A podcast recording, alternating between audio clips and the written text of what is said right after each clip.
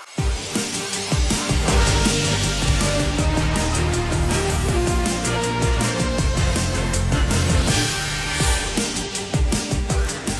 Einen schönen guten Tag, liebe Zuschauerinnen und Zuschauer, und herzlich willkommen zu Sky 90, die Unibet Fußballdebatte. Es sind aufregende Tage in München. Die Bayern befinden sich in der bisher wichtigsten sportlichen Phase in dieser Saison. In der Bundesliga sind sie souverän an der Spitze und in der Champions League sind sie noch lange nicht raus.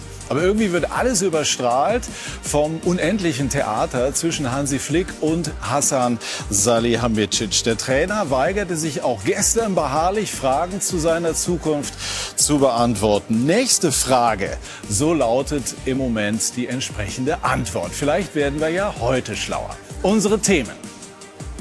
Bayerische Streitkultur. So nennt es Karl-Heinz Rummenigge. Man kann die Fehde Flick Salihamidzic aber auch ein etwas eifersüchtiges Kompetenzgerangel nennen. Klar ist, das muss bald ein Ende haben. Da geht noch was. Bayern will das Ding gegen Paris noch drehen. Voraussetzung unter anderem bessere Chancenverwertung als im Hinspiel und den Münchnern muss es gelingen, Mbappé zu stoppen. Dann kann das Fußballwunder gelingen und ich bleibe ich bleibe nicht. Adi Hütters Bekenntnis zur Eintracht bei Sky 90 war eigentlich glasklar. Aber vielleicht hat es Gladbachs Manager Max Eber geschafft, ihn doch noch zum Umdenken zu bewegen. Verliert die Eintracht ihren Erfolgstrainer? Gestern gab es jedenfalls ein spektakuläres 4 zu 3 gegen den VfL Wolfsburg und der Abgang von Adi Hütter wäre bitter für die Frankfurter und überhaupt dieser Trainermarkt, der ist sehr, sehr spannend in diesen Tagen und der wird uns heute natürlich beschäftigen. Mit dieser Runde, die ich Ihnen jetzt vorstellen darf. Unser Sky-Experte Didier Hamann glaubt, Uli Hoeneß macht im Hintergrund Politik für Brazzo, so wird Hassan Salihamidzic genannt. Max Bielefeld, Reporter bei Sky Sport News, Transferexperte und unter anderem, aber nicht nur Insider bei Paris Saint-Germain und Herbert Heiner. Ich mag es nicht, die Nummer zwei zu sein, habe ich als Zitat von ihm gelesen. Da ist er bei den Bayern genau richtig. 15 Jahre war Vorstandschef bei Adidas seit November 2019, Präsident des deutschen Rekordmeisters. Ein herzliches Willkommen. Und Herr Heiner, was ist denn schwerer, einen äh, DAX-Konzern zu leiten oder einen chronisch aufgeregten Fußballspitzenclub? Äh, beides macht unheimlich Spaß, äh, weil sie beide mit Sport zu tun haben, beide sehr erfolgreich sind.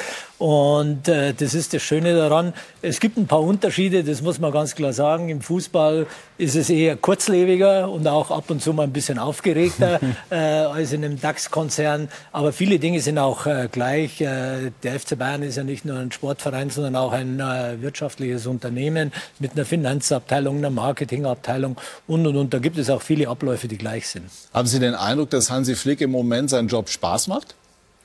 Auch Hansi Flick ist ein absoluter Profi und das hat er ja auch gestern gesagt, er will sich äh, voll auf den Sport fokussieren.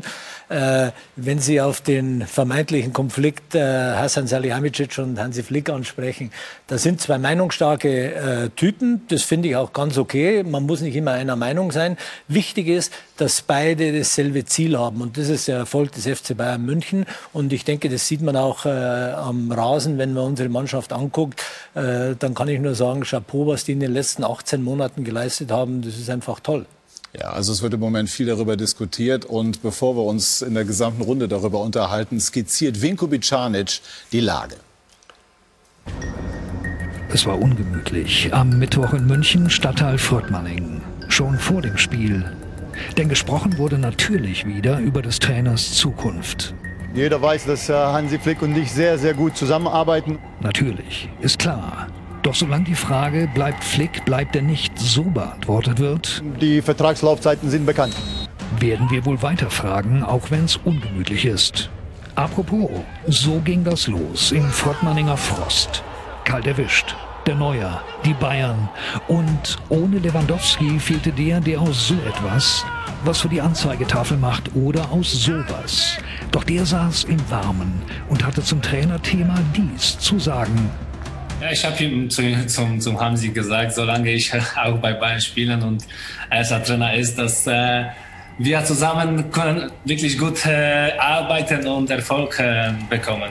Hansi Flick nebenbei kommentierte das so. Schön, freut mich. Sei's drum. Zurück zum Spiel, in dem PSG auf 2 zu 0 stellte, bevor die Bayern wenigstens zwei von wirklich, wirklich vielen Torgelegenheiten auch nutzten. Das Tor aber, das das Hinspiel entschied, ging dann zu großen Teilen aus Konto Boatengs, der ohnehin schon ein Thema war. Jeroms Vertrag läuft aus, wird auch nicht verlängert und äh, das ist eine gemeinsame Entscheidung der Vereinsführung und in die war der äh, Trainer auch eingebunden. Hansi Flick, auf diese Geschichte nachher angesprochen, so.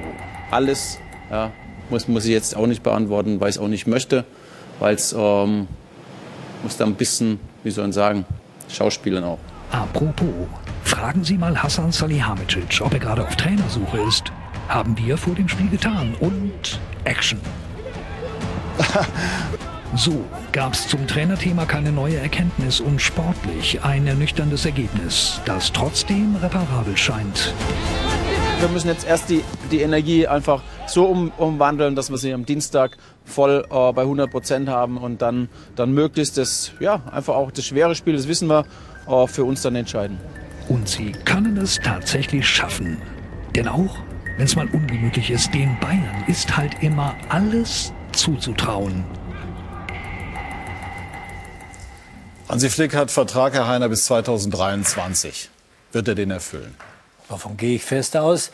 Ich komme aus einem Wirtschaftsunternehmen, wir haben viele Verträge geschlossen und äh, ich bin das so gewohnt, dass Verträge auch äh, äh, erfüllt werden. Warum weigert er sich denn dann beharrlich, äh, sich zu den Bayern zu bekennen? Was glauben Sie?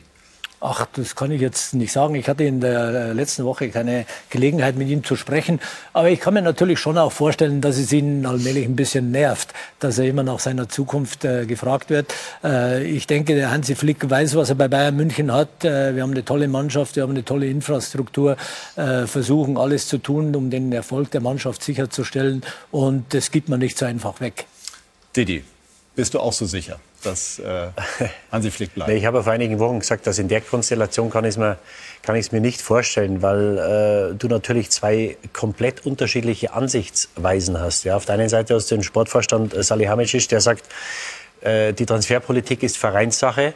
Und auf der anderen Seite hast du einen Trainer, der sagt, ich will da etwas Mitspracherecht oder zumindest, dass keine Spieler geholt werden, die ich nicht will, weil es macht auch keinen Sinn. Also ich glaube, äh, wenn kein Umdenken stattfindet, ja, also wenn man sich natürlich zusammensetzt und sagt, okay, in der Zukunft werden wir das miteinander besprechen. Man hat ja gerade gehört, dass äh, Hansi Flick hätte Boateng gerne behalten. Da hat sich der Verein anders entschieden, was auch okay ist. Ähm, aber da muss ein Umdenken stattfinden. Ja, und so wie es im Moment ist, glaube ich, haben beide Seiten ein Interesse daran, im Sommer möglicherweise nicht mehr zusammenzuarbeiten. Auf der einen Seite hast du Salihamidzic, der sagt, ich will von dieser Kompetenz nichts abgeben. Und es macht auch keinen Sinn, wenn der Trainer dann Spieler bekommt, die er nicht spielen lässt. Ja, ein großes Problem der Bayern ist jetzt, jetzt äh, fällt Goretzka aus, jetzt fällt Süle aus. Man weiß nicht, ob sie jetzt am, unter der Woche wiederkommen. Da hättest du jetzt möglicherweise einen Saar, einen Rocker oder wen auch immer brauchen können. Aber die beiden haben die ganze Saison über nicht gespielt. Und du kannst das natürlich in der heutigen Zeit nicht leisten, zwei Spieler zu holen für 10 Millionen, die beide vier Jahre Vertrag haben. Und der Marktwert geht, hat sich halbiert oder, oder geviertelt jetzt in der einen Saison. Und deswegen glaube ich, äh, wenn kein Umdenken stattfindet, kann ich es mir in der Konstellation, kann ich es mir nächste Saison nicht vorstellen. Wie siehst du es, Max? Ja, ich sehe es äh, ein bisschen anders als Herr Heiner. Es sind nicht nur zwei extrem meinungsstarke äh, Charaktere. Das ist eine Untertreibung äh, der aktuellen Situation. Ja? Also sie können nicht miteinander. Ähm, es gab diverse Streitereien. Dann gab es einen äh, Scheinfrieden, eine Aussprache, die auch schon wieder erste Risse bekommen hat. Und ähm, es gibt andere Konstellationen in Wolfsburg zum Beispiel mit äh, Glasner und Schmatke. Da versteht man sich nicht gut, aber da hört man gar nichts.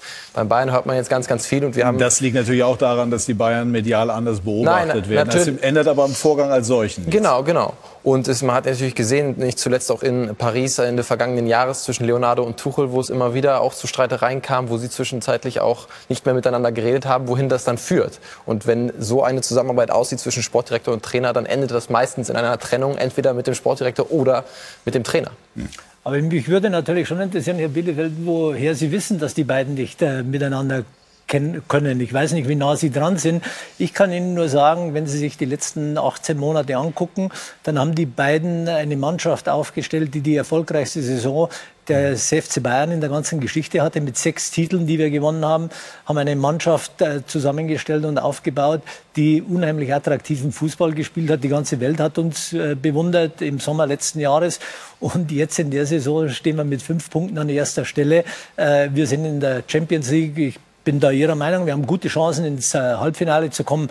Also so schlecht kann das nicht sein, wenn man die Erfolge anguckt ich meine, wir sind ja auch äh, schon nah dran, gerade was zum Beispiel Transfers anging im letzten Sommer. Und da war natürlich, äh, waren Spieler dabei, die definitiv keine Wunschspieler von, von Hansi Flick waren. Ne? Und ich meine, deutlicher als Hansi Flick das öffentlich jetzt gesagt hat, die Mannschaft aktuell ist schwächer als die im letzten Jahr, ähm, kann man es eigentlich zwischen den äh, Linien nicht sagen und eine Kritik am Sportdirektor nicht äußern. Ja, aber dann müssen wir schon mal bei den Fakten bleiben. Wir haben klipp und klar gesagt im, äh, letzten, in der letzten Transferperiode, dass wir den Kader in der Breite verstärken wollen.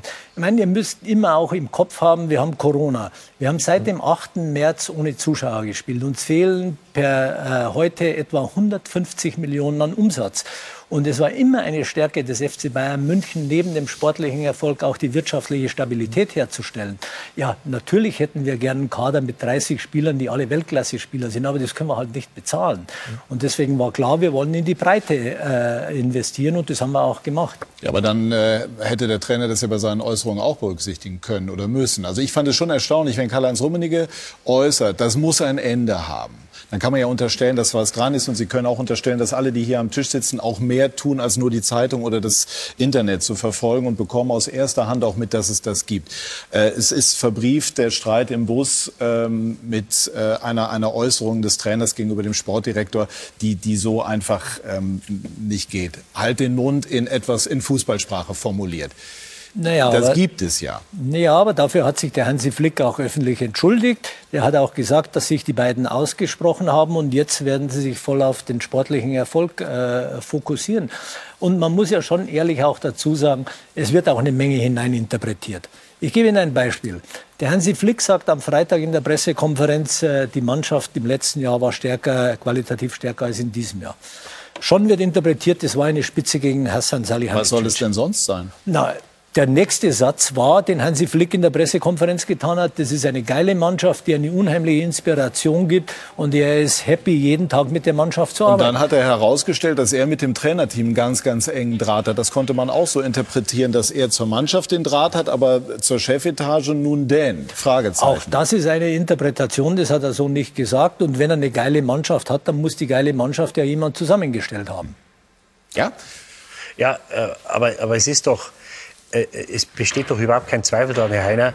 Ähm, der Uli Hoeneß hat für die äh, Kollegen von RTL die Länderspiele begleitet, hat dann einmal dem Manuel Neuer etwas zu viel Ehrgeiz vorgeworfen, in Anführungszeichen, vor dem Hintergrund natürlich, dass der von ihm installierte Sportvorstand dem Alexander Nübel Spiele versprochen hat, wie man, äh, wie man weiß oder wie man liest. Dann sagt er, der Boateng, den würde er nicht mit zur EM nehmen, was ein gutes Recht oder auch dem Uli seine Pflicht ist, das zu sagen, wenn er den Job macht. Und die Schärfe und Härte, mit der Hansi Flick danach reagiert, er hätte sagen können, okay, das ist den Uli seine, äh, Uli seine Meinung, äh, ich sehe das anders, ich würde ihn schon mitnehmen. Dann sagt er, nee, nee, ich kenne das vom FC Bayern nicht. Ja? Und das ist eine, eine Schärfe und eine, ähm, eine Härte in diese Aussagen gekommen, wo jeder jetzt versucht, Recht zu haben oder, oder dem anderen eins auszuwischen. Und ich habe von außen den Eindruck, diesen Zwist zwischen Karl-Heinz Rummenigge und Uli Hoeneß, den hat es ja schon seit 20, 25 Jahren gegeben. Das hat irgendwo den Verein, glaube ich, auch immer wieder diese Spannung hochgehalten. Ja. Und die wussten immer, wenn es droht zu eskalieren, dann setzen wir uns zusammen und sagen, wir machen das so oder so und wir müssen einen gemeinsamen Nenner finden. Ich habe jetzt den Eindruck, dass dieser Zwist über Dritte oder Vierte weitergetragen wird. Auf der einen Seite hast du Flick und äh, Rummenigge, auf der anderen Seite hast du Hönes und Salihamidzic. Und das sind einfach zwei Fronten, die sowas von verhärtet sind. Und wenn man gestern und, und auch am, äh, unter der Woche den Hansi Flick im Interview sieht, dann hat man einfach den Eindruck, dass er keine Lust mehr hat. Ja, also der ist irgendwo ist er mit der Sache durch. Der sagt, mir wird das alles zu viel, ja, weil ich kann mich nicht auf das konzentrieren, was wichtig ist. Ich habe bei den Transfers kein Mitspracherecht und wenn das so weitergeht, dann macht das alles keinen Sinn. Und das in einer Phase, wie Sie gerade richtig sagen, die erfolgreichste Phase oder eine der erfolgreichsten Phasen des FC Bayern München jetzt, wenn man sich vorstellt, es, äh, lass die Bayern mal ausscheiden am Dienstag, äh, was dann alles noch kommen könnte. Und, äh, und ich glaube, dass der Verein da schon vorsichtig sein muss in der Außendarstellung, weil er im Moment einfach kein gutes Bild abgibt. Und wenn sich die Parteien nicht irgendwann an, an den Tisch setzen und sagen, wir machen das bis Saisonende, dann sprechen wir oder wie auch immer, dann glaube ich, wird äh, mehr Schaden, äh, mehr, wird es mehr Schaden geben, wie es eigentlich geben müsste. Also zum Thema Außendarstellung, Herr Heiner stellt sich ja jetzt diesen Fragen, ist mir auch wichtig, also dass, dass Sie jetzt äh, ähm, ja auch hier die Möglichkeit haben, ihre Argumente zu nennen. Ich glaube, wir müssen die Dinge inhaltlich ein bisschen voneinander trennen. Dass der Kader insgesamt sehr stark ist, bezweifelt, glaube ich, keiner. Dass es wirtschaftliche Zwänge gibt, auch nicht. Umso mehr hat mich erstaunt, dass der Trainer darauf hingewiesen hat, wissend, dass das interpretiert werden würde nach dem, was Karl-Heinz Rummenigge ähm, gesagt hat. Was tun Sie denn als, als ähm, Präsident, um diesen doch offensichtlichen Konflikt zwischen Salihamidzic und Flick zu moderieren und um die beiden vielleicht wieder auf Linie zu bringen, damit es dann doch noch eine Zukunft gibt? Also gehen Sie mal davon aus, dass es äh, intern bei Weitem nicht so ist, wie Sie es geschildert haben. Und Herr Hamann, ich respektiere Ihre Meinung, überhaupt keine Frage. Aber da sind natürlich auch Spekulationen und Mutmaßungen dabei, äh, die so nicht sind. Wir haben intern ein äh, intaktes Verhältnis, wie ich schon gesagt habe. Das sind zwei meinungsstarke Typen, die haben auch mal eine unterschiedliche Einschätzung zu Spielern. Das ist auch okay. Denn äh, wenn man, äh, äh, ich sage mal, immer derselben Meinung ist, dann kann ja irgendwas nicht richtig sein. Aber warum sagt dann äh, Rummenigge, das muss ein Ende haben, wenn das alles konstruktiv ist und nicht auch um Details geht? Also ich höre viel auf, auch aus Bayern-Kreisen aus erster Hand. Und da wird einem einfach bestätigt, dass die beiden menschlich ähm, sehr unterschiedlich sind. Ja, die müssen auch kein Liebespaar sein, Klar, aber wichtig stimmt. ist, dass sie professionell zusammenarbeiten und für den Erfolg des FC Bayern München. Und das ist deren Aufgabe und das machen sie auch beide. Und wenn man sich die Ergebnisse anguckt, dann sehe ich nichts anderes. Also ich, ich finde, es ist ja auch offensichtlich, es wird ja nicht nur von uns rein interpretiert, sondern es gibt ja einfach Sachen, die widersprechen sich öffentlich. Ich hatte ein Interview mit Hansi Flick am Tag vor dem Champions League-Spiel gegen Paris Saint-Germain. Er kam äh, mit einer sehr schlechten Laune zu diesem Interview. Boateng wurde gerade öffentlich, dass er nicht verlängert wird, einen Tag zuvor. Und er hat in diesem Interview gesagt, also ihm hätte das so noch keiner gesagt. Ja, mit dieser Klarheit, dass Jerome Boateng nicht verlängert wird. Und ähm, das also da ist, ja, ist, ja, ist, ja, schon tief blicken, wenn das der Trainer da eben nicht kann ich Ihnen nur sagen, dass es im Verein und für alle verantwortlichen Personen, die mit der sportlichen Leitung zu tun haben, klar war, inklusive Hansi Flick, dass wir den Vertrag von Jerome nicht verlängern. Ja, äh, ich sitze nicht mit am Tisch, aber Hansi Flick hat uns das im Interview gesagt. Ne? Also das, ähm, mehr kann ich dazu ja nicht sagen. Müssen Sie ja. da die interne Kommunikation verbessern? Das ist ein Punkt, der Flick offensichtlich auch auf der Seele lastet.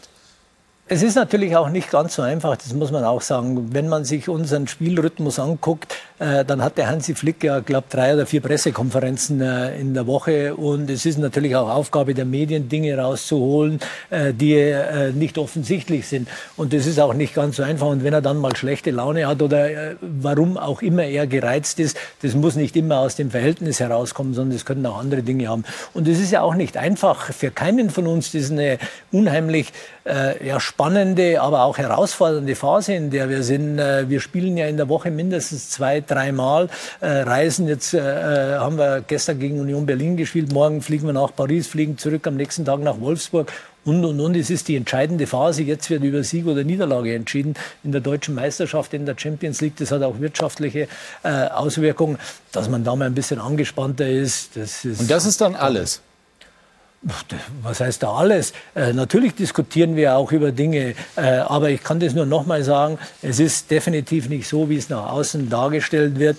Ja, da hat es die eine oder andere Meinungsverschiedenheit gegeben, die haben sich ausgesprochen und jetzt wissen sie beide, was sie zu tun haben, für den Erfolg des FC Bayern München zu arbeiten. Und was, welche Rolle spielt die Tatsache, dass der Bundestrainerjob frei ist? Schauen Sie, das ist auch frei so, wird, nicht frei ist. Frei ja, wird. Schauen Sie, das ist auch so ein Thema.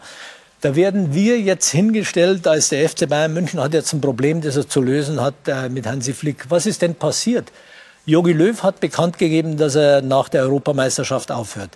Dadurch muss der DFB einen neuen Trainer suchen. Der DFB oder wer auch immer hat dann den Namen Hansi Flick ins Spiel gebracht. Das ehrt uns, wenn unser Trainer äh, so hoch gehandelt wird. Aber wir sind ja eher Opfer. Das heißt, es wird über unseren Trainer jetzt äh, diskutiert, äh, weil im DFB eine Stelle frei wird. Und wir sollen uns permanent dazu äußern, Aber wie lange der Trainer bei Bayern bleibt. will Hansi Flick auch gerne Bundestrainer werden. Und das, das hat er mir nicht, das hat er mir bisher nicht gesagt. Nee? Nein. Glauben Nein. Sie auch nicht, dass er es werden will? Ich bin der festen Überzeugung, dass ihm das nach wie vor bei uns einen enormen Spaß macht, weil er sieht, was er mit der Truppe machen kann, den Erfolg. Er ist in den letzten eineinhalb Jahren als Trainer unheimlich gestiegen, auch durch den Erfolg äh, dieser Mannschaft. Und das tut uns allen gut. Wir sprechen gleich weiter über die Bayern, die sich auch vor diesem ganz wichtigen Rückspiel bei Paris Saint-Germain äh, befinden. Und dann kommen Mbappé und Neymar. Und die müssen die Bayern diesmal aufhalten, wenn sie eine Chance haben wollen, doch noch ins Halbfinale zu kommen. Gleich mehr dazu bei SK90, die Unibet Fußballdebatte.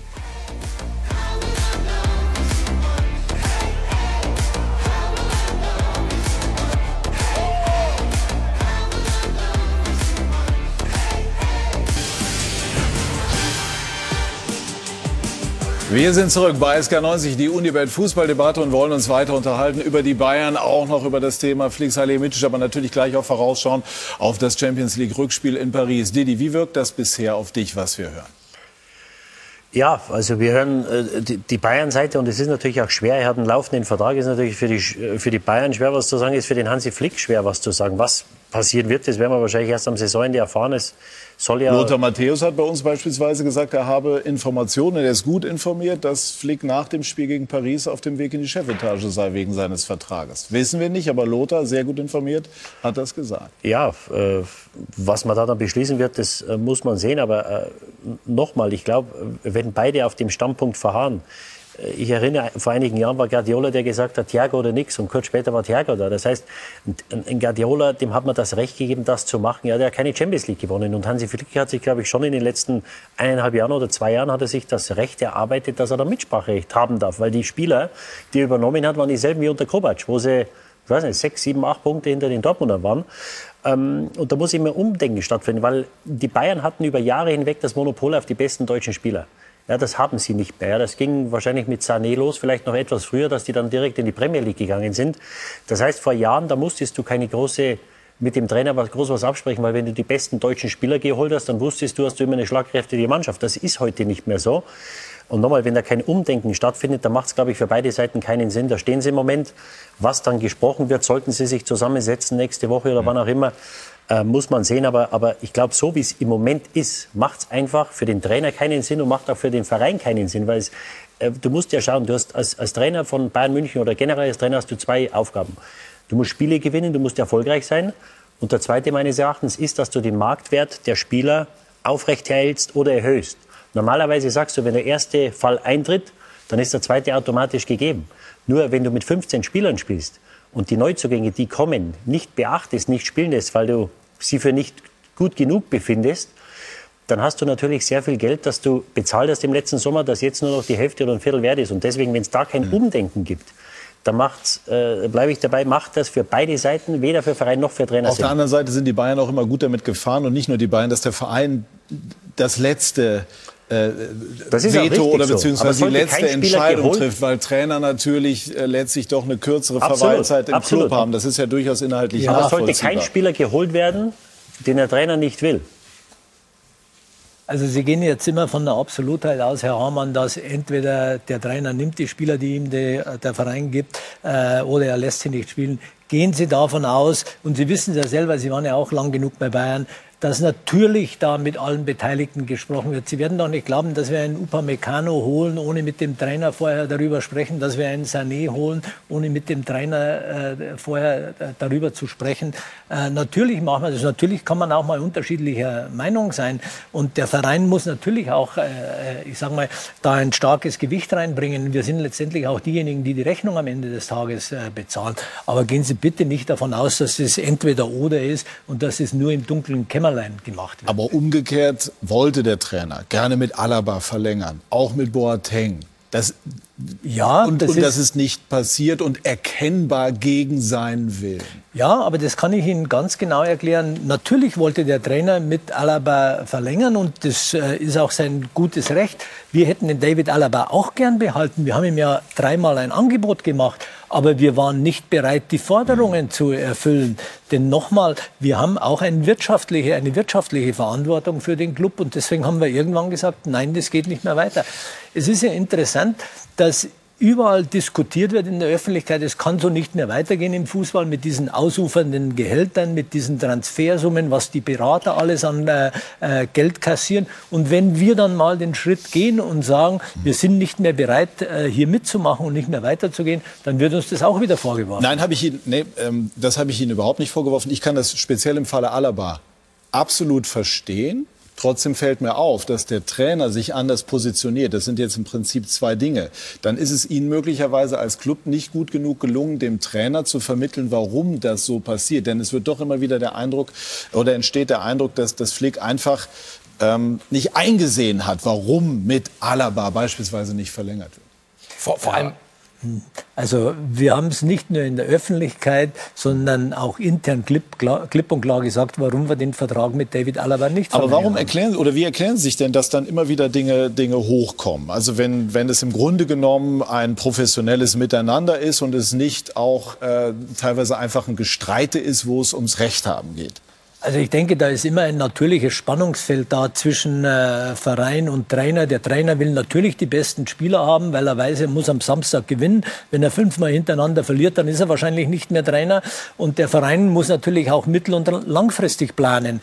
Das ist ein Spannungsfeld, das da ist, aber das ist auch nicht schlimm nach meinem Dafürhalten. Da muss man halt um die beste Lösung äh, ringen. Und ja, wir haben David Alaba nicht verlängern können, aus den bekannten Gründen. Mhm. Dafür haben wir mit Upamecano, glaube ich, äh, den momentan besten Innenverteidiger in Deutschland äh, geholt. Aber gerade im, im Fall Alaba, äh, er wollte ja auch eigentlich von Anfang an verlängern. Und auch sein Vater wollte eigentlich in München bleiben. Er fühlt sich hier sehr wohl, das sagen immer auch alle, das ist ja auch Fakt. Die Seite Alaba sagt es immer so, da war auch Pini Sahavi, der berüchtigte Berater, auch noch gar nicht sein Berater, dass es ein erstes Treffen, ein erstes Angebot gab von den Bayern, was der Vater als respektlos aufgenommen habe. Und daraufhin hat er Pini Sahavi eingeschaltet, weil er ihm gesagt hat, so lasse ich mich nicht behandeln. Und ich glaube schon, ähm, ich, ich höre ja auch beide Seiten ja, an. Ich sitze nicht mit am Verhandlungstisch, aber ich höre mir an, was beide Seiten zu sagen haben. Und ähm, die Seite von Alaba sagt schon vehement, es sind große Fehler gemacht worden von Seiten des FC Bayern, weil es wäre möglich gewesen, uns zu verlängern. Welche Zahlen am Ende wirklich gefordert worden sind, da steht Aussage gegen Aussage. Mhm. Pini Sahavi sagt, hat er nicht gefordert, die Bayern sagen, das hat er gefordert. Aber am Ende sind da, finde ich, schon auch Fehler gemacht worden, weil es gab durchaus die Tendenz, zu verlängern bei David Alaba. Und das ist nicht passiert. Es war ein Wunschspieler von Hansi Flick. Es war seine Achse mit Alaba, Boateng. Was hat er als erste Amtshandlung gemacht? Die Viererkette umgebaut mit Alaba und Boateng und damit eben die Champions League gewonnen. Und seine Achse wird halt nach und nach geschwächt. Nochmal einmal zurück zu Hansi Flick. Glaubst du, Didi, dass der Bundestrainer Posten für ihn äh, im Hinterkopf ist oder sogar jetzt sein aktuelles Handeln bestimmt? Also für, auf mich macht im Moment den Eindruck, dass ihm das alles äh, zu viel wird. Und ähm, also wenn ich jetzt sagen müsste, oder wenn es mir jetzt fragst, würde ich sagen, unabhängig vom DFB, dass er ab Sommer bei den Bayern nicht mehr, nicht mehr Trainer ist. Und äh, was, was ich natürlich auch vom Vereinsseite, also ich finde es erstmal ehrenwert, dass sie das gemacht haben mit, mit Alaba. Sie haben eine Zahl, die ihm angeboten wird. Er hat ja auch vorher schon gut verdient. Also ich finde das gut und ehrenwert, dass der Verein da standhaft geblieben ist. Nur wenn man sich jetzt mal auch die Vereinsseite, die andere Seite anschaut, Du spielst jetzt im Moment mit zwei Innenverteidigern, die im Sommer ablösefrei gehen. Ja, dass das dem Verein nicht recht ist, ist ja auch klar. Du hast mit Hernandez, wenn alle fit sind, hast du mit Hernandez einen 80 Millionen Mann, der auf der Bank sitzt. Und da musst du natürlich als Trainer, wenn du langfristig oder mittelfristig planst, musst du natürlich wissen, die zwei sind im, im Sommer nicht mehr da. Ich muss jetzt schauen, dass ich den Hernandez da irgendwie einbaue oder ihm die Wichtigkeit vermittle, die er nächstes Jahr möglicherweise aber Hansi hat. Flick muss ja auch immer im Hier und Jetzt Erfolg haben. Das er hat Personalsorgen, also muss er die aufstellen, Nein, die ihm am Dienstag aber wo, Erfolg wo, äh, wo, wo gibt es das denn, dass du zwei ablösefreie Spieler im Sommer ablösefrei den Verein verlassen, in der Innenverteidigung spielen und hast einen 80 Millionen Mann auf der Bank. Das würde es nirgendwo anders geben, weil du natürlich auch eine vereinspolitische Seite sehen musst, die du natürlich auch zu befriedigen hast als Trainer. Und äh, ich weiß nicht, ob er ihm das vorhalten kann, dem Hansi Flick, dass er nur ans nächste Spiel denkt. Natürlich ist das nächste das Wichtige. Nur der Verein muss natürlich 6, 12 und 18 Monate vorausdenken und vorausschauen. Ja, und soll jetzt ein Hernandez nächstes Jahr der große Führer sein die, oder dieser Anführer dieser Mannschaft, wenn er dieses Jahr weiß, dass wenn alle fit sind, er spielt nicht. Ja? Und das ist so eine Sache, da muss man beide Seiten sehen. Würde ihn das Nationalmannschafts äh, der Posten reizen, könnte ich mir vorstellen. Er hat eine sehr erfolgreiche Zeit mit Jogi Löw gehabt. Äh, er kennt die meisten Spieler, er hat ein hohes Standing bei den Nationalspielern, auch bei den Bayern. Deswegen ist das mit Sicherheit ein Posten, der ihn interessiert. Aber im Moment habe ich das Gefühl, dass unabhängig vom DFB, weil der DFB hat ja gesagt, sie gehen an keine ähm, äh, Trainer ran, die unter Vertrag stehen. Das heißt, wenn sich das jetzt hinzieht mit Flick bis Saisonende, so lange kann der DFB möglicherweise nicht warten. Ähm, aber nichtsdestotrotz glaube ich, dass er im Sommer kein Trainer mehr bei Bayern München ist. Da, ja. Entschuldigung, darf ich noch einen Satz äh, zu Ihnen sagen, Herr Bielefeld, zu, äh, dem, zu der Aussage von David Alabas Gerne. Vater, dass äh, das Angebot respektlos war. Also ich kann Ihnen sagen, und Sie haben es ja gerade gesagt, Herr Hamann, der verdient heute schon nicht schlecht. Aber das und, muss man immer in Relation sehen. Ja, lassen wir müssen ja immer sagen, die Gehälter sind astronomisch hoch, ja, aber, aber wir müssen sie ja vergleichen mit dem, was verdient wird. Ja, aber darf ich das zu Ende führen? Ja, klar. Gut. Äh, und wir haben ihm ein Angebot gemacht, das deutlich äh, äh, höher ist als das, was er heute verdient. Wir haben ihm einen Vierjahresvertrag angeboten, er ist dann 29 bis 33. Also da frage ich mich, was da respektlos dabei ist. Aber es gibt natürlich immer unterschiedliche Ansichten von unterschiedlichen Seiten. Also du hast es skizziert, aber ich möchte Herrn Heiner ausdrücklich zur Seite springen. Mich hat der Terminus respektlos in dieser Gehaltshöhe auch maßlos gestört. Man kann sagen, ich finde das Angebot für mich aus irgendwelchen Gründen nicht marktgerecht. Okay. Respektlos ist nicht nur in Corona-Zeiten ist was anderes. Du hast genau, es aber jetzt wiedergegeben, aber genau. das ist die, diese Botschaft ist angekommen und und äh es ist nur ganz wichtig, da eben zu differenzieren ne, und äh, zu gucken, in welchen Sphären wir uns ja. hier bewegen. Und jeder Spieler beim FC Bayern vergleicht sich mit anderen Spielern und dass die alle viel verdienen und dass sie sich alle nicht beschweren müssen, glaube ich, die Debatte müssen wir nicht führen. Ja. Trotzdem vergleicht sich jeder Spieler des FC Bayern mit einem anderen und guckt, wo stehe ich in der Gehaltsliste. Das ist völlig normal, wie, egal wie hoch die Gehälter sind. Absolut, aber jetzt wollen wir auch mal schauen, ob Alaba welchen Club er findet, der ihm das Gehalt äh, zahlt, das ihm vorschiebt. Das sind jetzt ganz verschiedene Diskussionen. Trotzdem ist äh, das, was du gesagt hast, auch angekommen, auch, auch wichtig und auch richtig. Und ähm, ich würde gerne dieses, dieses Thema Hansi Flick jetzt an diesem Punkt gleich ähm, beenden, vorläufig jedenfalls. Karl-Heinz Rummenigge, um das noch mal einmal klar zu verstehen, hat gesagt, damit muss Schluss sein. Er hat gemeint, all das, was da rumwabert. Was ist denn, wenn das nicht so ist? So wie ich Karl-Heinz Rummenigge kenne, würde er dann sagen, na ja, dann muss der Verein halt eine Entscheidung treffen. Das heißt, es kann nur einen von beiden geben. Salihamidzic beim FC Bayern oder Flick. Wie sehen Sie das? Also zunächst mal muss man sagen, das ist nicht die erste Aufgeregtheit beim FC Bayern. Ich bin jetzt seit 18 Jahren im Aufsichtsrat. Das wird wahrscheinlich auch nicht die letzte sein. Und äh, wir sind ganz klar der Überzeugung, wir wollen mit beiden äh, arbeiten. Die haben beide den Erfolg der letzten eineinhalb Jahre zusammen gehabt und wir waren, wie habe ich vorher schon erwähnt, super erfolgreich. Und ich bin fest davon überzeugt, das können wir auch in der Zukunft haben. Äh, und Glauben beiden, Sie das ernsthaft, dass das möglich ist? Ja, das glaube ich ernsthaft. Ja? ja? Ja, weil am Ende des Tages, und es sind beides Bayern-Spieler, die haben das Bayern gehen und die wollen am Ende des Tages, wollen die den Erfolg für den FC Bayern. Und das ist auch alle unsere Aufgabe. Über diese Saison hinaus? Ja, das glaube ich. Wie sieht Uli Hoeneß das? Ja, da müssen Sie ihn fragen. Er ist aber nicht da. ja, also Wie viel Einfluss nicht, hat er? Ich kann nicht für den Uli Hoeneß sprechen. Wie viel Einfluss hat er? Noch? Äh, das kann ich auch äh, nicht sagen. Sie wissen, der Uli Hoeneß und ich, wir sind befreundet und natürlich tauschen wir uns auch aus und das ist auch richtig. Ich bin auch interessiert, seine Meinung zu hören. Äh, und ich glaube, Hermann, Sie hatten dieser Tage mal gesagt, der Uli Hoeneß versucht hinten über, über den Hassan zu steuern.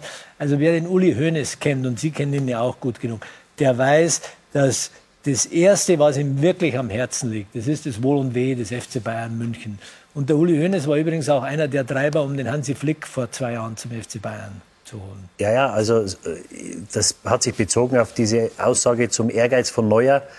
Und dann, also ich will ihm natürlich nichts unterstellen, nur äh, in dieser ganzen, äh, ja, wo es um, um die Verlängerung oder Nichtverlängerung von Boateng ging, wo er sagt, er würde Boateng nicht mit zur äh, Europameisterschaft nehmen, was also ein gutes Recht ist. Das hat natürlich nochmal ein anderes Gewicht bekommen, weil der Trainer so bissig reagiert hat auf diese Aussage. Und äh, natürlich hat er das Recht, sich da, da zu äußern. Und er hat große Verdienste für den FC Bayern. Der wäre ja nicht das, was er jetzt ist, ohne Absolut. ihn. Da steht ja außer Frage. Und ähm, äh, nichtsdestotrotz es sind jetzt andere Leute in der Verantwortung, die das natürlich jetzt regeln müssen. Und da muss man jetzt eine Lösung finden, weil so wie es im Moment ist, da sind wir uns, glaube ich, alle einig, ist das, glaube ich, kein Zustand. Es ist für die Außendarstellung nicht gut. Und ich glaube, was, was, was das einzig oder das einzig Positive an der Sache ist, das ist die Mannschaft. Ich hatte so eine Phase, als wir äh, FC Hollywood betitelt wurden. Nur da hatten wir den Ärger, den es jetzt vielleicht auf anderer Ebene gibt, gibt, den hatten wir in der Mannschaft, was natürlich ungleich äh, schlimmer ist. Ja. Und das war keine, das war anstrengend, das war keine schöne Zeit. Und ich glaube, das Positivste an der ganzen Sache ist, dass die Mannschaft so stabil ist und sich von diesem ganzen Zirkus nicht anstecken lässt. Ja, der Zeitpunkt kann kommen, mag kommen, ich weiß es nicht. Wenn du jetzt ausscheidest unter der Woche, vielleicht wird sich das ändern. Ähm, aber da muss man wirklich sagen, dass ihr eine Truppe beieinander habt, die, äh, ja, die da wirklich gefestigt ist und wie sie mit der ganzen Situation umgehen, ob das jetzt ein neuer ist, wie sie sich auch immer wieder äußern. Ähm, ich glaube, da kann der FC Bayern wirklich stolz sein auf diesen Kader. Absolut, absolut. Und darum sage ich, und dann äh, höre ich auch auf, inter, äh, intern ist das äh, Verhältnis äh, ganz anders, als es oftmals nach draußen dargestellt wird. Aber so ist es halt in der Medienwelt und in der heutigen Zeit. Aber damit können wir gut umgehen und natürlich arbeiten wir daran, dass wir die zwei auch wieder äh, so hinkriegen, dass sie äh, nicht nur professionell zusammenarbeiten, sondern dass sie sich auch beide aus Freude und aus Überzeugung miteinander das tun. Bei allem, bei aller Fairness, aber ich glaube, das ist nicht in erster Linie ein Medienthema. Ich, Nein, du- mein nein. Eindruck ganz eindeutig ist, das Thema ist da.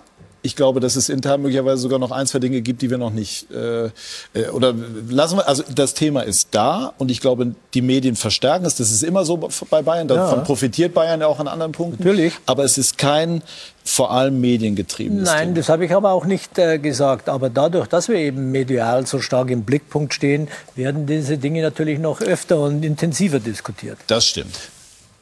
Paris Saint-Germain hat im Hinspiel gezeigt, dass es, wenn es sein muss, durchaus, dass sie zu großen Leistungen in der Lage sind, dass die Solisten sich zu, auch zu einem Team zusammenfinden, äh, liefern Mbappé und Neymar äh, im Moment vor allem in der Königsklasse ab. Ja, also ähm, Mauricio Pochettino hat äh, ganze Arbeit geleistet äh, in dem Spiel. Klar hätte auch anders ausgehen können, aber er hat klar auch analysiert, wie man den Bayern gefährlich werden kann. Er hat gesehen, okay, mit Ballbesitz kommen wir hier nicht weit, den werden die Bayern haben und wir werden genau auf die Momente gehen, wo sie Schwachpunkte haben, wenn sie hoch stehen. Die erste Pressinglinie überspielen und dann mit Neymar und Mbappé in 1 gegen 1 Situationen kommen, in die Tiefe kommen und dann können sie jeder Mannschaft der Welt wehtun. Und bei Neymar ist es sehr auffällig, dass er im Moment äh, sehr, sehr äh, stark fürs Team spielt und nicht in erster Linie an sich denkt. Hat jetzt auch wieder mit zwei Vorlagen eben gezeigt, ähm, dass, er, dass er das auch ähm, genauso in, auf der höchsten Klasse zeigen will. Und deswegen sind sie ein brutal gefährlicher Gegner. Nichtsdestotrotz haben sie Schwächen in der Defensive. Auf den Außen? Am Au- Außenverteidigerpositionen sind ein Problem. Innenverteidigung fehlt jetzt Marquinhos. Das ist für mich einer der drei, vier besten Innenverteidiger der Welt. Kapitän der Mannschaft, wird nicht spielen können. Das wird ganz, ganz interessant und ich traue den Bayern durchaus zu, gegen diese schwächere PSG-Defensive Tore zu erzielen. Äh, ich habe vorher gelesen, L'Equipe hat unter anderem geschrieben, die Geschichte kann auch böse enden, denn bei Paris Saint-Germain werden natürlich Erinnerungen wach an, an groteske äh, Situationen im, in der Champions League, ausgeschieden gegen Barcelona, auch gegen Manu im, äh, vor einigen Jahren. Ähm, ist das bei denen im Kopf? Das ist irgendwo im Kopf, aber jetzt ist es eine komplett andere Ausgangssituation. Das war gegen Barcelona so ein bisschen, als sie gewonnen hatten, ne, im Rückspiel ein Thema. Jetzt ist es ähm, eher der Respekt vor Bayern ist wirklich enorm auf Pariser Seite. Sie sind hier nach München gekommen und haben vor dem Spiel auch ganz klar gesagt, wir sind hier die Underdogs. Und ich meine, Paris Saint-Germain mit dem Investment, mit dem Selbstverständnis in der französischen Liga, dass sie das vor dem Spiel so mal sagen, habe ich auch noch nicht oft erlebt. Haben sich in dieser Rolle aber eigentlich sehr wohl gefühlt.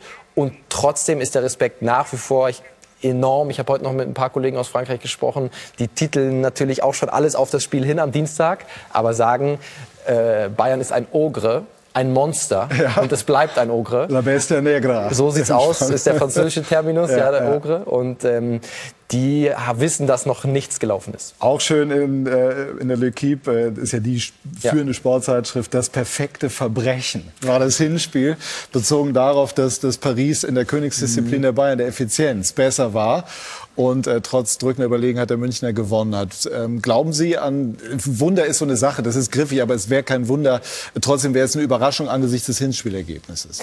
Ja, es ist natürlich eine schwierige Aufgabe für uns. Wir müssen mindestens zwei äh, Tore schießen. Äh, aber Sie haben es gerade angesprochen. Ich glaube, äh, Paris hat in der Abwehr Schwächen. Sie haben einen sehr, sehr guten Sturm. Mein äh, den komplett auszuschalten, ist beinahe unmöglich. Und Neymar hat auch sehr gut gespielt, muss man fairerweise sagen. Aber Sie haben in der Abwehr Schwächen. Das haben unsere 36 Torschüsse gezeigt. Die Riesenchancen, die wir auch hatten durch Müller, Choupo-Moting und und und. Und das hätte gut und gern auch 5 oder 6-3 für uns ausgehen äh, können. Also ich glaube, die Mannschaft hat auch einen unheimlichen Willen gezeigt. Die sind ja bis zum Schluss angerannt und haben nicht aufgehört.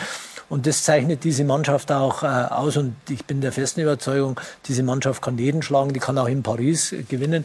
Du brauchst das Quäntchen Glück dazu, das wissen wir alle. Wir hatten vorher kurz gesprochen über das berühmte Finale in Istanbul, Mailand gegen äh, Liverpool, 3-0, dann 3-3, Elfmeterschießen. Aber ich bin der festen Überzeugung, dass wir da eine Chance haben. Ja, wir sprechen gleich weiter. Didi hat Wundererfahrung, Finalerfahrung. Er war damals ja dabei bei diesem äh, legendären äh, Finale. Und die Bayern haben solche Spiele auch schon gedreht. Mailand mal 80er Jahre. Ich glaube, Jupp Heynckes war ja. Trainer. Also so etwas ist möglich. Gleich sprechen wir darüber, aber wir sprechen auch über die Chancen von Borussia Dortmund. Die haben sich sehr gut äh, verkauft bei Manchester City und wichtig vor allem Marco Reus trifft wieder in der Königsklasse, aber auch in der Bundesliga und vielleicht gelingt der Borussia ja der ganz große Wurf gegen City. Gleich mehr dazu bei SK90, die Unibet Fußballdebatte.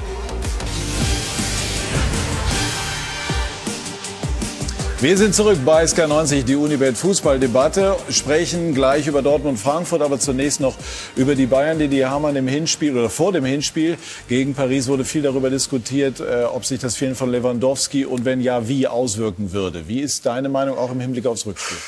Hypothetisch. Wenn du 35 Mal, wir haben es gerade gehört, 5 oder 36 Torschütze, also die haben die... Ich glaube 31 war es, aber ist egal. Oh, ja, Okay, waren es 31. Wir zählen es nachher, das, das sind noch mal das heißt, das heißt, die, Bayern, viele. die Bayern haben diese Pariser Hintermannschaft in, die, in Einzelteile zerlegt. Und wenn du jetzt sprichst über den Matchplan von Pochettino, dann hat er eine großes, große Portion Glück beinhaltet. Also ich, ich bin da weit davon entfernt, seine Matchplan dazu ähm, äh, da zu huldigen, weil, wie es Müller gesagt hat, ich hatte genau denselben Eindruck, das Spiel muss 6-3 ausgehen oder 5-2, dann sagst du, es war ein faires Ergebnis. Ähm, deswegen glaube ich nicht, dass es ein Wunder wäre, hätte Lewandowski die Tore gemacht, das wissen wir nicht. Natürlich musst du davon ausgehen, in der Form, in der er war, äh, dass er ein oder zwei gemacht hätte, mindestens. Auf der anderen Seite hatte Choupo-Moting, äh, glaube ich, keine der Großchancen, die er vergeben hat, hat ein schönes Tor gemacht, hier beim zweiten Tor, ähm, oder beim zweiten Tor, da auch den Gegenspieler von, äh, von Müller geblockt. Also er hat bei beiden Toren hat er, war er direkt beteiligt. Und sie haben es einfach nicht geschafft, die, die Chancen zu verarbeiten. Und es gibt einfach so Tage, das war auch eine Chance, die. Choupo-Moting vorbereitet hat. Das hat er super gemacht. Den muss Alaba reinmachen mit seinem linken Fuß. Und ähm, deswegen glaube ich nicht, dass es ein Wunder wäre. Äh, Herr Heiner hat gesagt, äh, wir müssen zwei schießen. Also da habe ich keine Sorge, dass sie zwei schießen mein größeres, äh, meine größere Sorge ist, dass sie wahrscheinlich nur eins oder zwei kassieren dürfen. Ja? Also ich glaube schon, dass wir wieder einen relativ offenen Schlagabtausch sehen werden. Die Chancen werden sie wieder bekommen. Ähm, jetzt muss man schauen, ob Süli spielen kann. Vielleicht wäre es gar nicht so schlecht, weil Hernandez hat das wirklich super gemacht mhm. im Hinspiel. Also vielleicht wäre es eine Überlegung, da mit Hernandez und mit Alaba in der Innenverteidigung zu spielen, weil er, glaube ich, der körperlich, körperlicher Spieler ist als, als Süle. Dann hast du Davis noch. Äh, der auf der linken der gesperrt Seite war in der Bundesliga. Was, was hören Sie über Goretzka? Äh, ist nicht sicher. Soweit ich das weiß, äh, versucht unsere Ärzteschaft alles in hinzukriegen, Klar. aber ist nicht, nicht sicher. Also eine kleine Chance gibt es. Das war schon ein harter Schlag, dass er ausgewechselt werden musste. Er ist ja durch seine Dynamik, durch seine Torgefährlichkeit, auch durch seine Ausstrahlung ein enorm wichtiger Spieler für die Bayern geworden. Super wichtig ist natürlich auch Robert Lewandowski, über den wir gesprochen haben, Transferexperte. Max, äh, ist Lewandowski immer wieder auch mal Objekt der Begierde bei anderen europäischen Spitzenclubs? Ist er, ist er in diesem Sommer auch wieder. Äh, das sind unsere Informationen. Es gibt durchaus äh, den einen oder anderen Top-Club, der intensiver über Robert Lewandowski nachgedacht hat und auch äh, zu seiner Seite schon Kontakt aufgenommen hat. Ähm, das sind äh, große Vereine, die wir im Moment noch nicht nennen können. Äh, aber es sind äh, Engländer dabei, es sind Spanier dabei. Ähm, Laporta zum Beispiel will natürlich in Barcelona einen großen Namen präsentieren. Die haben finanzielle Probleme. Aber es gibt eben durchaus die Überlegung. Und jetzt im April ähm, werden natürlich ähm, von Beraterseite Gespräche intensiviert und es werden natürlich Interessen bekundet. Wären die Bayern in Versuchung, wenn ein Club käme und eine dreistellige Millionensumme zum Beispiel, immer verrückt in diesen Corona-Zeiten, weiß ich auch, aber trotzdem ist das eben so im Fußballgeschäft auf den Tisch legen würde? Also darüber denken wir bei Robert Lewandowski denken wir überhaupt nicht nach. Das ist mit der wichtigste Spieler, der beste Stürmer in Europa, ist er gerade zum Weltfußballer äh, gemacht worden und so einen zu haben ist ein Juwel. Also äh, da können Sie gerne weiter spekulieren, Herr Bielefeld. Nein, wir, äh, das ist ja ganz wichtig. Wir, wir, wir, spekulieren nicht, sondern wir haben ja natürlich Infos. Ja, oder äh, können Sie Infos kriegen und da können Berater ihr Interesse anmelden und und und. Also da bin ich relativ entspannt. Ja, es ist ja, ich meine, die, die äh, Vertragskonstellation spielt den Bayern komplett in die Karten. Deswegen äh, bis 23 keine Ausstiegsklausel, müssen ihn in diesem Sommer nicht verkaufen. Äh, deswegen da sind sie ganz entspannt und können sehr hart bleiben. Ändert nichts daran, dass äh, Berater Gespräche mit Vereinen führen. Das sind keine Spekulationen, das sind Fakten. Wie beeinflusst die Corona-Situation das Handeln des FC Bayern? Es geht natürlich auch an uns nicht äh, spurlos vorbei. Ich habe es ja vorher gesagt, wir spielen seit dem 8. März ohne Zuschauer. Bis heute haben wir Pi mal Daumen 150 Millionen an Einnahmen äh, verloren durch die wegfallenden Zuschauer. Und das können auch wir nicht so einfach äh, verkraften. Und drum muss man, und das hatten wir ja vorher auch, gerade in so einer Zeit eben auch nochmal unter wirtschaftlichen Aspekten genauer hingucken. Denn äh, wie gesagt, es war immer eine Stärke des FC Bayern München, dass wir diese wirtschaftliche Stabilität gehabt haben. Äh, gucken Sie, wir haben ja keine Schulden. Uns gehört das Stadion, uns gehört äh, das Nachwuchsleistungszentrum, die Sebener Straße. Straße. Das ist alles abbezahlt. Das kann man ja nun ja nicht wirklich von jedem Großverein in Europa äh, äh sagen. Sie haben es gerade äh, mit Barcelona angesprochen. Äh, und äh, diesen Pfad werden wir auch nicht äh, verlassen, dass wir die Balance hinkriegen zwischen auf der einen Seite sportlicher Erfolg, wirtschaftliche Stabilität, aber auch die gesellschaftliche Verantwortung, die der FC Bayern München hat. Und äh, das ist natürlich durch die Corona-Krise nicht einfacher geworden. Aber bisher, glaube ich, äh, kommen wir da ganz gut durch. Sportlichen Erfolg, das sehen Sie alle. Wirtschaftlich äh, meistern wir das auch ganz gut, auch wenn wir Schleifspuren haben werden. Ist überhaupt keine Frage. Aber wir sind da, wir sind da äh, unter den Umständen wirklich gut aufgestellt ist. Einmal der Blick in die Zukunft. Ich weiß, dass Sie sich mit der Zukunft beschäftigen, auch mit Oliver Kahn. Wie viel Mir san Mir ist in der äh, zukünftigen, noch moderneren Fußballwelt noch möglich? Ja, auch das wird äh, immer schwieriger, weil das natürlich ein äh, internationales Geschäft ist, weil es auch äh, sehr transparent ist heute, weil äh, Fußball so populär ist und dadurch natürlich auch viele äh, Meinungen äh, reingetragen werden, die wir alle verarbeiten müssen.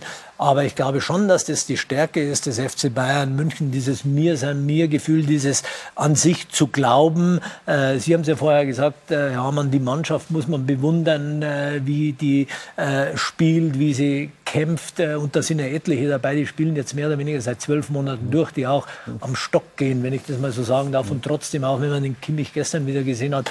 Und dieses Gehen wollen wir natürlich nicht verlieren, weil ich glaube, das ist ein, einer der Erfolgsfaktoren des FC Bayern München. Ist das möglich? Ja, natürlich ist es möglich. Also die Bayern haben es immer wieder geschafft, äh, also in der Phase mit, mit Matthäus, diese erfolgreiche Phase, dann äh, einen, einen Kahn zu holen, einen Mehmet Scholl, einen Jeremies, also immer wieder Identifikationsfiguren auch von anderen Vereinen zu holen.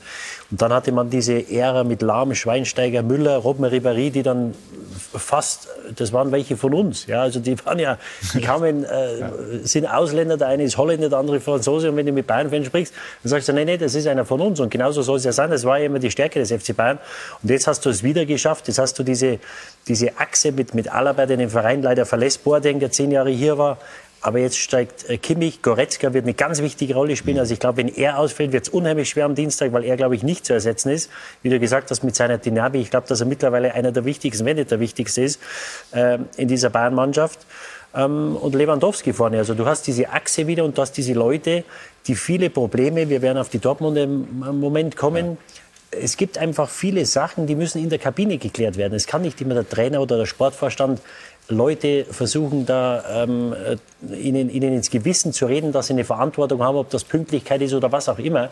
Das sind Sachen, die bei Bayern immer in der Kabine geregelt wurden. Und ich glaube, das war immer diese, dieser Selbstreinigungsprozess in der Kabine, dass die gesagt haben, pass auf, wenn du bei uns Erfolg haben willst und spielen willst, dann gibt es gewisse Sachen, die hast du zu befolgen. Ähm, das hatten sie immer und das haben sie auch jetzt wieder. Und deswegen mache ich mir um die Mannschaft da im Moment wenig Sorgen. Ganz kurz, du hast äh, mit, mit dem UEFA-Präsidenten kurz gesprochen über diese Champions League-Reform. Aus deiner Sicht sinnvoll? Ja, nein. Die ist für 2024 angekündigt. In ganz schneller Form mehr Spiele, dadurch auch mehr Einnahmen, mehr Teilnehmer. Ganz genau, ein anderes System, nicht mehr dieses Gruppensystem, ja, sondern Schweizer Art, Modell. Genau, äh, das ist äh, natürlich erhofft sich die UEFA mehr Spiele, mehr Einnahmen, aber auch mehr attraktive Spiele. Also öfter äh, mhm. einen äh, Müller gegen einen Neymar zu sehen. Und das ist äh, mir als Fußballfan, es gibt viele Fußballfans, die das verurteilen. Ich sage, ich würde das gerne öfter sehen, wenn dieses neue Modell dazu führt, dass wir Bayern, Barcelona, Bayern, Real Madrid von August bis Dezember öfter sehen, dann finde ich das erstmal gut. Fragezeichen bleiben natürlich, gerade was den Kalender angeht, haben wir ihn auch gefragt. Da hat er gesagt, da sind wir mit einem Stakeholder in guten Gesprächen, auch die FIFPro ist da mit im Boot. Was wir von der Spielergewerkschaft hören, sind die Sorgen größer. Jetzt ist der Weil Kalender noch schon mehr enorm. Spiele sowieso mehr schon ganz eng. Wann sollen die stattfinden? Genau. Spiel wird Und am wenn etwas so oft gespielt. stattfindet, wird es auch nicht mehr was ganz Besonderes sein. Also überdreht man irgendwann das Rad und, und äh, wenn man immer an der, an der Kritik oder an den Sorgen der Fans oder vieler Fans vorbeigeht? Oder wie stehen die Bayern dazu? Also zunächst mal äh, bin ich der Meinung, dass man äh, absolut auf die Sorgen der Fans hören muss, denn die Fans, Fans äh, das ist das, was den Club trägt, das ist das Salz in der Suppe und das muss man auf alle Fälle tun. Äh, ich bin der Meinung, dieses neue äh, Champions League-Modell, wenn es denn am 19. April so verabschiedet wird, das hat ganz attraktive Aspekte. Neben dem, was Sie gerade gesagt haben, bei Bielefeld geht es ja auch darum, dass ich sage mal, die letzten Gruppenspiele in der Gruppenphase oftmals, wenn es um nichts mehr geht, die sind dann langweilig, das interessiert keinen mehr. Das will man ja auch äh, vermeiden. Äh, ich denke nur, man sollte aufpassen, dass beim Auffüllen dann auf die 36, die letzten Plätze, dass es nach äh, Performance-Gesichtspunkten geht, also nach sportlichen Erfolgsgesichtspunkten. Und da denke also aus ich, der vergangenen Saison. Genau, genau. Weil es gibt die Überlegung, nicht über eine zehn Jahre die traditionell. Aber wenn ich, wenn ich mal ganz kurz als Fußballfan äh, Fan sprechen darf. Didi, ich woll- wollte ehrlich gesagt nur kurz die Einschätzung hören. Lassen wir, weil sonst sind Nur, wir nur eine zu kurz Sache. bei Wenn ich, wenn ich Sechsergruppen habe Ja. und die ersten fünf weiterkommen, dann weiß ich nicht, ob Bayern gegen Barcelona so interessant ist. Und die UEFA will natürlich auch die großen Vereine nach Weihnachten weiter im Bewerb haben. Also ähm, ob das jetzt dem Fußballfan so viel bringt oder so viel interessantere Spiele bringt, weil Bayern-Barcelona ist ja nur interessant oder Bayern-Paris ist, wenn es um was geht, nicht in der Gruppenphase. Deswegen würde ich das mal dahingestellt lassen, ob das das so viel attraktiver macht. Ich mache jetzt den ganz schnellen Übergang zu Borussia Dortmund. Das ist nämlich super interessant. Jetzt äh, in dieser Phase im Viertelfinale 1 zu 2 verloren gegen City. Geht da noch was? Ja, absolut. Also Sie haben im Hinspiel gezeigt, da waren Sie auf Augenhöhe. Ähm, haben Sie eine, eine super Leistung gezeigt. Hätten dann zum Schluss, also es war dann etwas unglücklich, dass man das Spiel noch verliert. 1-1 wäre natürlich schöner gewesen, weil dann hättest du im Rückspiel nicht gewinnen müssen, um weiterzukommen. Aber sie haben gezeigt, dass sie mithalten können. Und äh, City hat jetzt zu Hause verloren äh, gegen Leeds gestern, haben äh, eine Halbzeit gegen zehn Mann gespielt, haben es trotzdem nicht geschafft, Leeds zu schlagen, einen Aufsteiger. Und ähm, ja, deswegen, wenn Sie an die Chance glauben, äh, Sancho weiß man noch nicht, ob er fit ist. Es sieht so aus, dass er wohl nicht fit ist. Also Sancho wäre, glaube ich, ähnlich wichtig wie Goretzka für die Bayern. Aber ausgeschlossen ist es nicht. Pep Guardiola gilt als jemand, der in solchen Spielen dann immer dazu neigt, mal was ganz Besonderes zu machen und damit dann alle so ein bisschen durcheinander zu bringen, vor allem die eigene Mannschaft. Droht das aus City-Sicht wieder? Ich, ich, ich glaube ich glaub es nicht. Ich glaube nicht, dass Pep jetzt großartig was anders macht. Dafür läuft die Maschine einfach zu geölt in diesem Jahr Er hat natürlich City. auch ne? ohne Stürmer gespielt im Hinspiel. Also kein Jesus, kein Aguero. Aber das hat er auch schon öfter ein paar Mal vorher gemacht. Ja. Das war jetzt nicht so ein Experiment, wie er es schon mal gemacht hatte, ne? in einer anderen Situation. Also ich bin bei Dortmund pessimistischer als bei den Bayern, sagen wir es mal so. Weil es einfach gegen City geht, gegen diese Mannschaft. Klar, jetzt gegen Leeds gab es einen Ausrutscher. Aber ich glaube, das war tatsächlich ein Ausrutscher. Und wenn es jetzt um was geht, dann werden die an ihr Optimum gehen. Apropos Stürmer. Erling Haaland, ganz wichtig bei Borussia Dortmund, ein früherer Bundesligaspieler und gern gesehener Gast bei uns, ist Jan Age Fjordhoff, der uns, Jan Age aus dem hohen Norden, nämlich aus Norwegen, zugeschaltet ist. Grüße dich, danke, dass du einen Moment gewartet hast, Jan Age. Du hast das Eintracht Frankfurt-Trikot hinter dir, dein Übersteiger ist Genau. unvergessen. Wir werden gleich auch noch über die Frankfurter sprechen, aber zunächst äh, über Jan Age Fjordhoff. Ähm, ist er derjenige, der Borussia Dortmund am äh, was habe ich gesagt? Über Jan Age. Ach so, ja, Jan Haaland. Age hätte das auch geschafft, Jan aber schießt. Haaland, schießt Haaland äh, die Borussia ins Halbfinale. Äh, erstmal Hallo zu der Runde. Ich glaube unbedingt, dass ich würde Dortmund in die nächste Runde schießen, aber ich bin halt 54 und das kann schwieriger sein. Äh, aber Erling Holland, ich, ich glaube, ja, wir haben gestern auch gesehen, weil die erste Halbzeit nicht so gut, aber trotzdem haben die geschafft, dann in ein schwieriges Auswärtsspiel das zu holen. Und, und Erling ist jetzt, glaube ich, mit der norwegischen Nationalmannschaft sechs äh, Spiele ohne Tor. Und dann kommen alle Spekulationen dazu. Papa Haaland, Raiola in Spanien. Und dann ist alles ein bisschen negativ. Aber man sieht beim, beim Erling Holland, dass äh, Borussia Dortmund sehr, sehr viel für ihn bedeutet. Und ich bin, nicht, ich bin 100% sicher, da bin ich 100% sicher, dass äh, Erling noch ein Tor schießen wird diese Saison. Und bist du auch 100% sicher, dass Erling Haaland bei Borussia Dortmund bleiben sollte, wenn die Borussia die Qualifikation für die nächste Champions League-Saison nicht schaffen sollte? Nein, dann bin ich nicht sicher, weil dieser Mann heißt ja Erling I Love Champions League Haaland äh, und er macht äh, viele Tore in diesem Bewerb. Äh, aber dieser Sommer wird äh, sehr interessant. Ich habe ja auch interessant eure Runde ein bisschen verfolgt und das ist ja nicht so, dass äh, nur Dortmund Probleme haben finanziell. Es gibt ja auch Vereine, die potenzielle äh, Käufer äh, da sind, die haben ja auch Probleme und, und wenn man glaubt, dass er kostet um 150 Millionen Euro, dann muss man auch, auch das Geld erst schaffen. So ich, ich glaube, Und das habe hab ich für auch gesagt. Ich glaube, dass die Vereine oder auch Dortmund gehört dazu, die, die bereiten sich jetzt vor auf ein Endgame. Also im Sommer kann ja Dortmund ganz einfach sagen, ja gut, die waren auf dem Tor, die waren bei Barcelona, die waren bei Real Madrid, die haben sicher bei anderen Vereinen ähm, probiert, ihn zu verkaufen. Vielleicht können die so etwas sagen, aber keiner hat das Geld. Das haben die auch beim Sancho gesagt letztes Jahr. Manchester United sehr, sehr interessiert in, in Sancho, haben, haben nicht das Geld gehabt und diese Sommer entscheidet der Dortmund. Und wenn Watzke sagt, er bleibt, ja gut, dann bleibt er ja. so denn, einfach ist er im Welt. Wie ist denn äh, diese, diese Bewerbungstour der Haaland-Seite Norwegen äh, kommentiert worden? Ja gut, äh, Leute wie Didi Hammer werden ja auch in Norwegen zitiert, natürlich, weil alles, was um, äh, äh um, äh, um Erling Holland ist ja hier sehr, sehr interessant. Äh, äh, ich glaube, das ist die gleiche Diskussion hier wie überall anders. War das nötig? Timingsweise war das richtig, das zu machen? Aber ich denke, Dortmund soll sich mehr kümmern über die Gespräche, die man von nicht weiß. Also vor allem haben ja hier, denke ich, FC Barcelona und Laporta einen Fotograf geschickt auf dem Airport und dann zeigt er, dass er kann mit dem besten Vermittler und der hottest Property in Football, Fußball diskutieren. Und dann ist es ein Win-Win for everybody.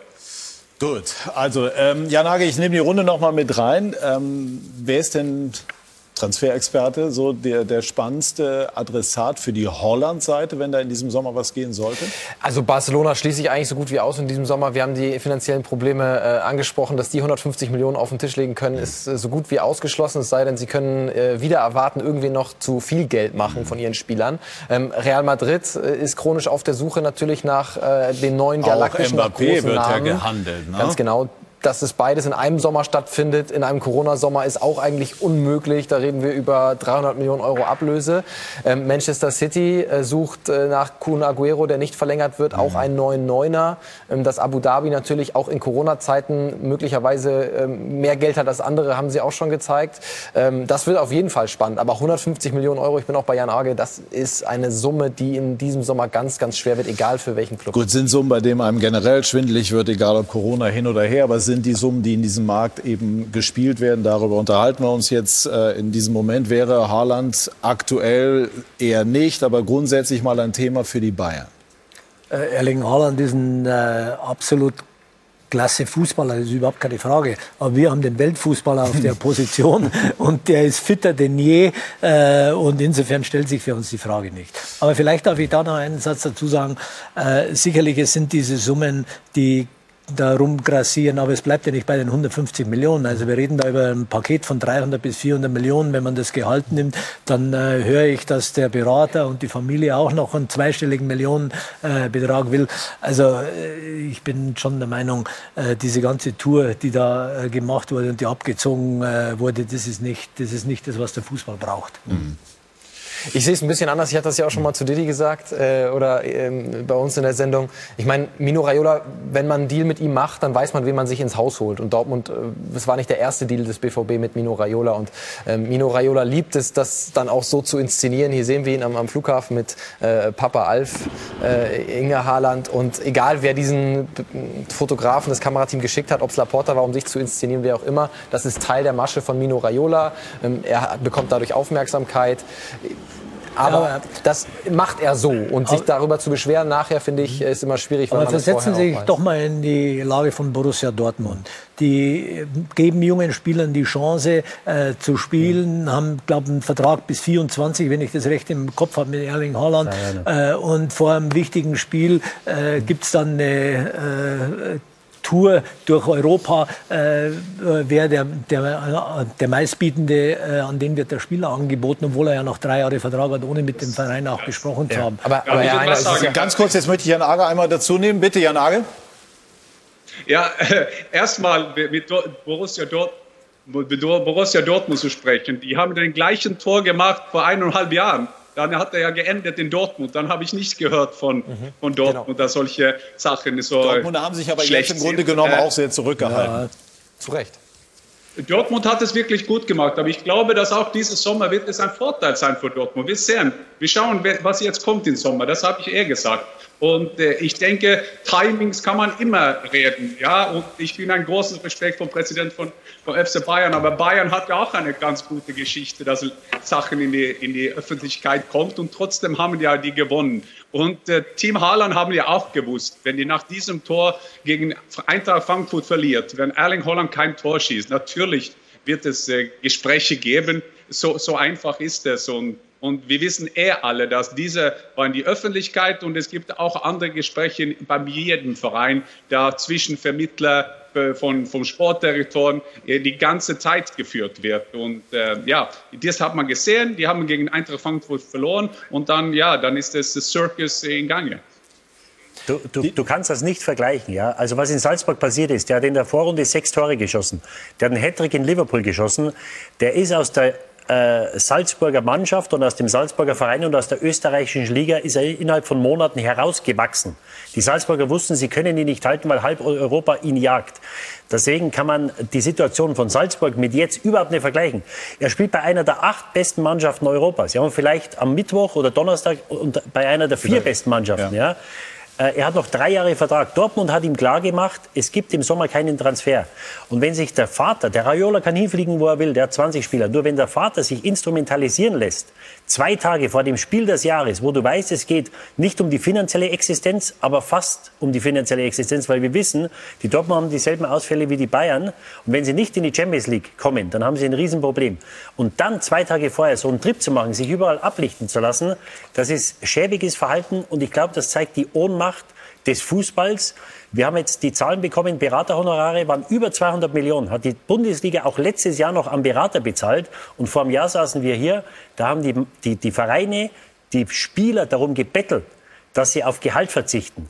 Sechs Monate später, natürlich sind das Verträge von vor mhm. zwei, drei, vier Jahren, die jetzt bezahlt werden. Es wurden über 200 Millionen in der Bundesliga bezahlt am Berater, in der Premier League über 300. Das ist eine halbe Milliarde. Das kann niemand mehr verstehen und das ist Geld, das aber, aus dem System heraus ist. Aber das ist eine andere und Diskussion. Ob, im Fußball. Ob wir Beraterprovision deckeln, ist eine komplett andere Diskussion, als wenn ein Berater wie Mino Raiola in dem Fall seine Arbeit macht und mit interessierten Clubs spricht. Dass das öffentlich wird, ich weiß nicht, an wem es liegt. Ich kann es nicht sagen, ja. Aber es ist Fakt, dass auch andere namhafte Berater in den letzten Wochen in Barcelona waren, in Madrid waren und Gespräche geführt haben, ja. die nicht an die Öffentlichkeit gekommen sind. Das ist der Job des Beraters. Klar, Maxi mag ein Zufall gewesen sein. Vielleicht, Nein, äh, vielleicht auch nicht. der Böses äh, dabei denkt. Genau. Habe ich ja schon gesagt, ist Marcel Raiola. Aber dass er seine Arbeit macht, dass er mit Clubs spricht, ihm das vorzuwerfen, ist völlig, völlig Ich absurd. glaube, hier geht es vor allem um, die öffentlich, um das öffentlich inszenierte und Schauspiel. Und ich halte es ehrlich gesagt... Genau. So, ähm, anyway, äh, wir wollen auch noch über Eintracht Frankfurt sprechen. Einmal will ich aber von Jan Age, bevor wir über deine Eintracht auch noch sprechen, wenn ich das so sagen darf, Jan Age,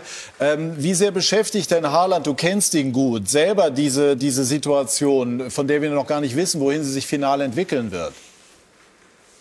Ich glaube, dass äh, jetzt sucht man ja überall, man, man redet über seine Körpersprache und wenn er keine Tore schießt, dann wird Sachen analysiert. Ich glaube, eine von seinen Stärken ist ja, dass er hat immer alles draus geblockt. Didi hat es gesprochen, über das gesprochen, viele Tore gemacht in Champions League, kommt nach Dortmund, das erste Spiel, ein Hattrick gegen Augsburg und so weiter und so weiter.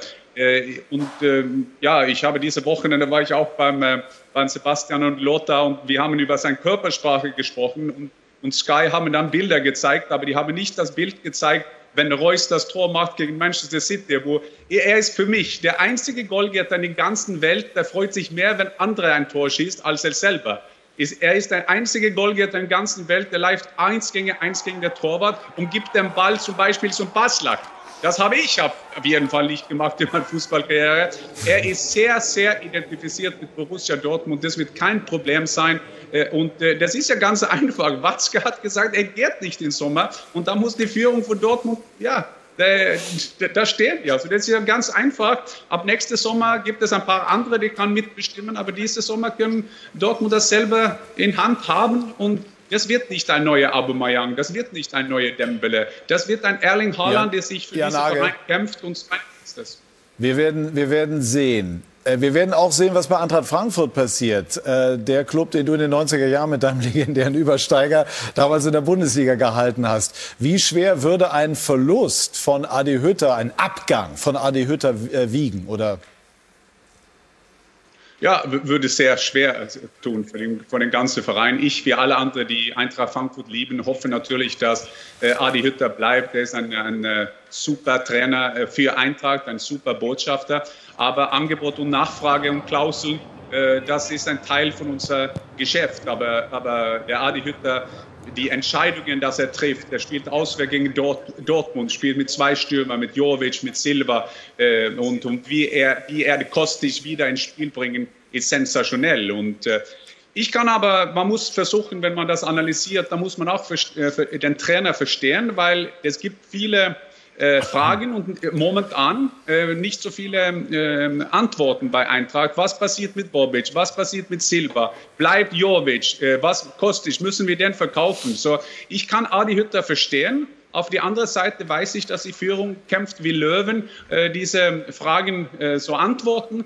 Und ich hoffe natürlich, dass er bleibt, weil kurzfristig, wenn die in die Champions League kommt, das ist eine fantastische Leistung und äh, eine, eine super Herausforderung auch für Adi Hütter. Und in ein oder zwei Jahren wer, wird er auch ein äh, Angebote kriegen. Und ich, ich, ich habe ja diese Woche ja, gesagt, dass für mich das einfach mehr Potenzial als Gladbach.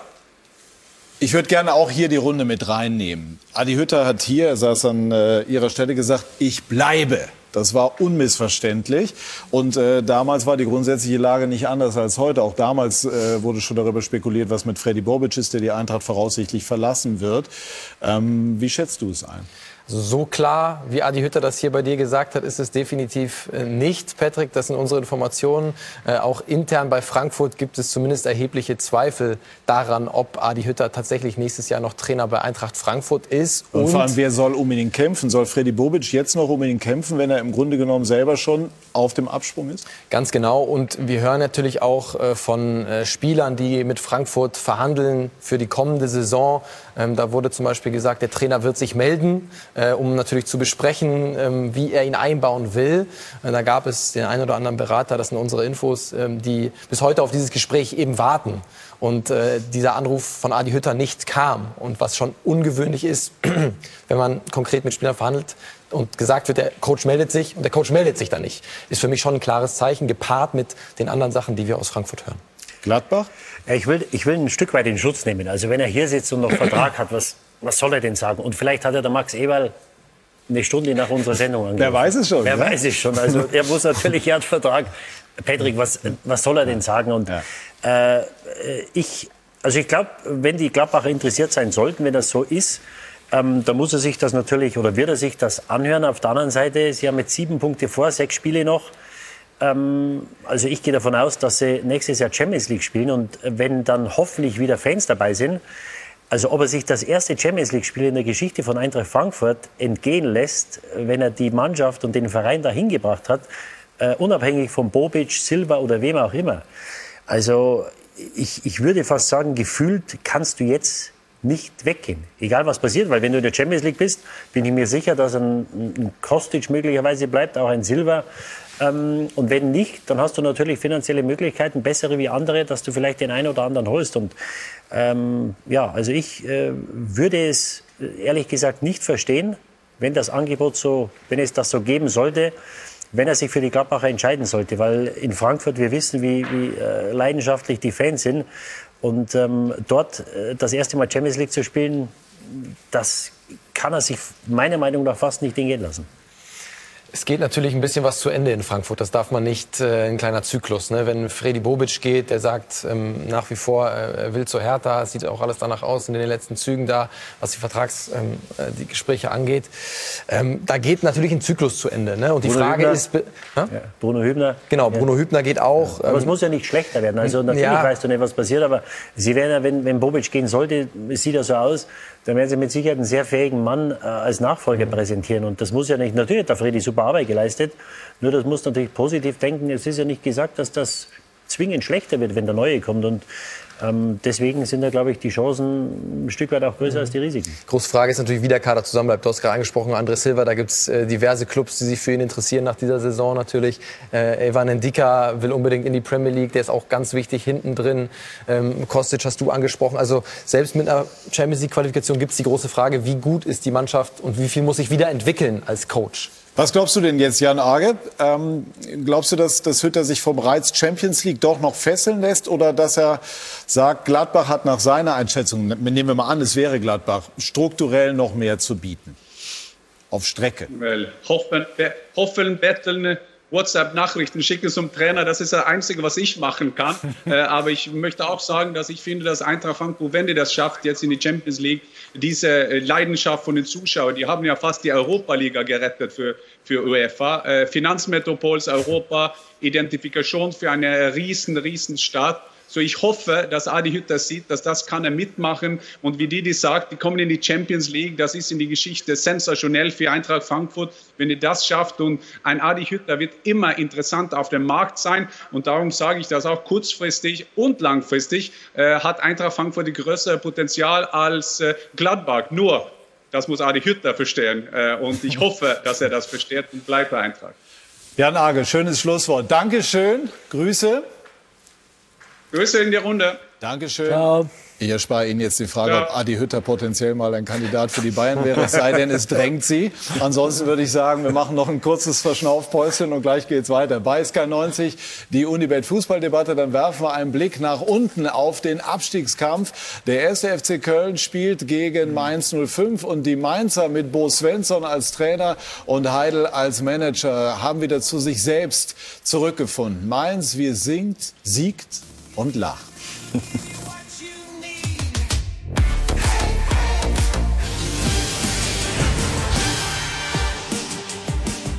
Wir sind zurück bei SK90, die Unibet Fußballdebatte und ich begrüße Jessica Liberts, die Moderatorin unseres Bundesliga Sonntagnachmittags mit zwei interessanten Spielen, Jessica, die vor allem im Zeichen des Abstiegskampfs sprechen, äh, stehen. Oder können wir bei Schalke, die, die gegen Augsburg spielen, überhaupt noch davon sprechen? 13 Punkte Rückstand, 15. Ähm, also wenn man es mal durchspielt, Desaster, ne? Äh, das, das Torverhältnis ist auch ein Desaster.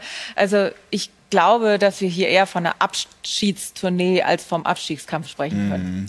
Und traust du denn den Schalkern zumindest noch das ein oder andere respektable Resultat zu? Ich habe es in der vergangenen Woche live in Leverkusen gesehen und hatte den Eindruck, dass sie etwas stabiler waren und dass es ihnen schon gut tut, dass vorne Huntela wieder spielt.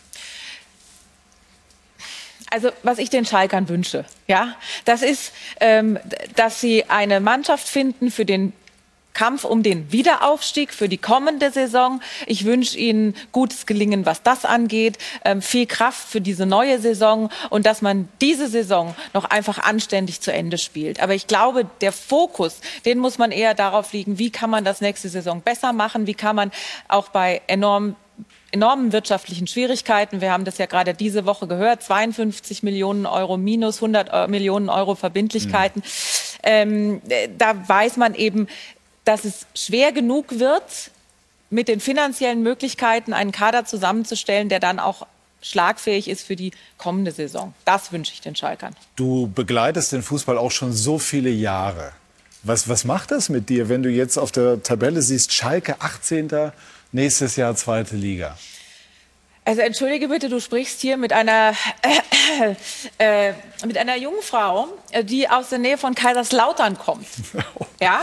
Also es geht immer noch schlimmer. Da geht, es, da geht es in Richtung vierte Liga ja, aktuell. Ja. Da, da würde ich sagen, ist der Schalker noch verdammt gut dran. Okay, gut. Also ich weiß nicht, ob die Schalker das wirklich so sehen, aber sicherlich wird man immer Vergleiche finden, die das Ganze dann noch relativieren. Noch toppen, der erste FC Köln spielt gegen Mainz 05. Yep. Die Mainzer, wir haben sie eben schon angedeutet, sind äh, in der Rückserie wirklich gut unterwegs, haben irgendwie gefühlt wieder zu sich selber zurückgefunden. Äh, ist das heute ein Schlüsselspiel äh, für die Kölner und auch für den Trainer?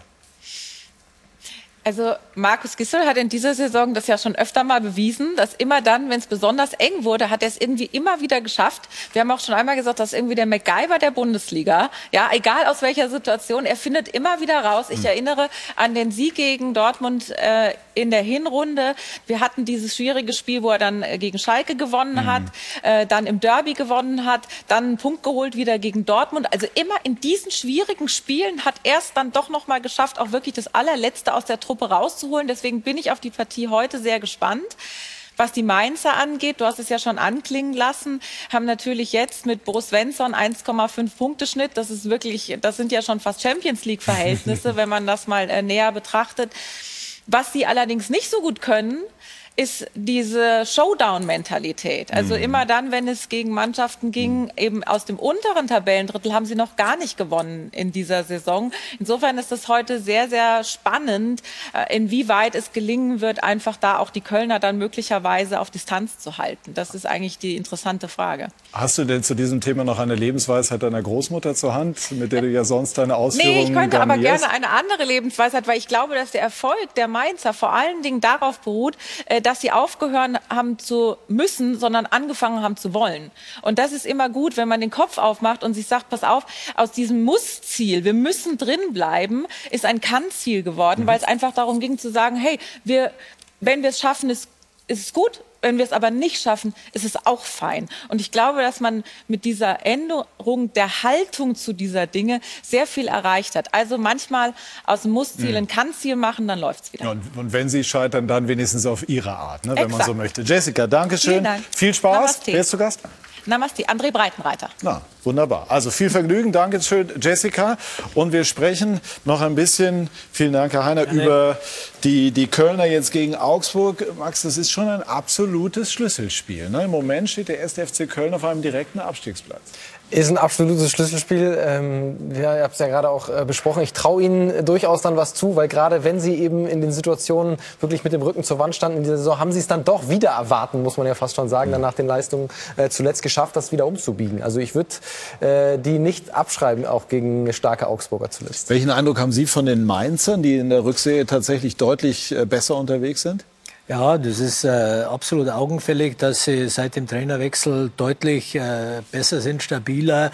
Äh, man traut ihnen jetzt auch zu, Spiele zu gewinnen äh, und nicht mehr nur Hoffnung. Äh, und das ist schon bemerkenswert, was da für ein Umschwung bei Mainz da ist, muss man ganz klar sagen. Ja, ich glaube, die beiden spielen in 14 Tagen in Mainz. Also ja. Also die, äh, das, äh Insofern hätte der Trainerwechsel auch ein bisschen später kommen können. und wie hoch ist der Druck auf die Kölner? Ja, groß. Also wenn du heute, wenn du heute zu Hause gegen Mainz verlierst, dann hast du, glaube ich, fünf Punkte oder, oder fünf Punkte auf den Nicht-Abstiegsplatz und dann hast du drei Punkte, glaube ich, auf den, auf den, auf den 16. Das heißt, ähm, wenn du heute verlierst, äh, psychologisch ist das natürlich noch mal was ganz was anderes, weil das Beste oder das Höchste der Gefühle, was du dann erhoffen kannst, ist vielleicht der 16. Platz. Ja, das ist noch mal was anderes, wenn du sagst, wir können uns direkt retten. Also wenn sie heute verlieren, glaube ich, ähm, ist der 16. Platz das Höchste der Gefühle, was sie erreichen können gegen wieder starke Mainzer. Interessant, was die äh, Jessica gesagt hat, dieses ähm, nicht müssen, sondern wollen, diese Showdown-Mentalität. Ich glaube, das werden wir jetzt bei den Mainzern auch sehen. Also sie hat natürlich gar keine andere Wahl, wenn du acht oder neun Punkte hinterm 15 bist, zu sagen, naja, jetzt schauen wir mal, was noch geht. Ja, das haben sie jetzt innerhalb dieses Defizit, haben sie innerhalb von äh, zehn, zwölf Spielen wettgemacht. Nur, jetzt sind sie natürlich wieder die Gejagten. Also sie haben gejagt und jetzt sind sie wieder die Gejagten. Das heißt, äh, die Psychologie spielt ja da eine sehr große Rolle im Spitzensport.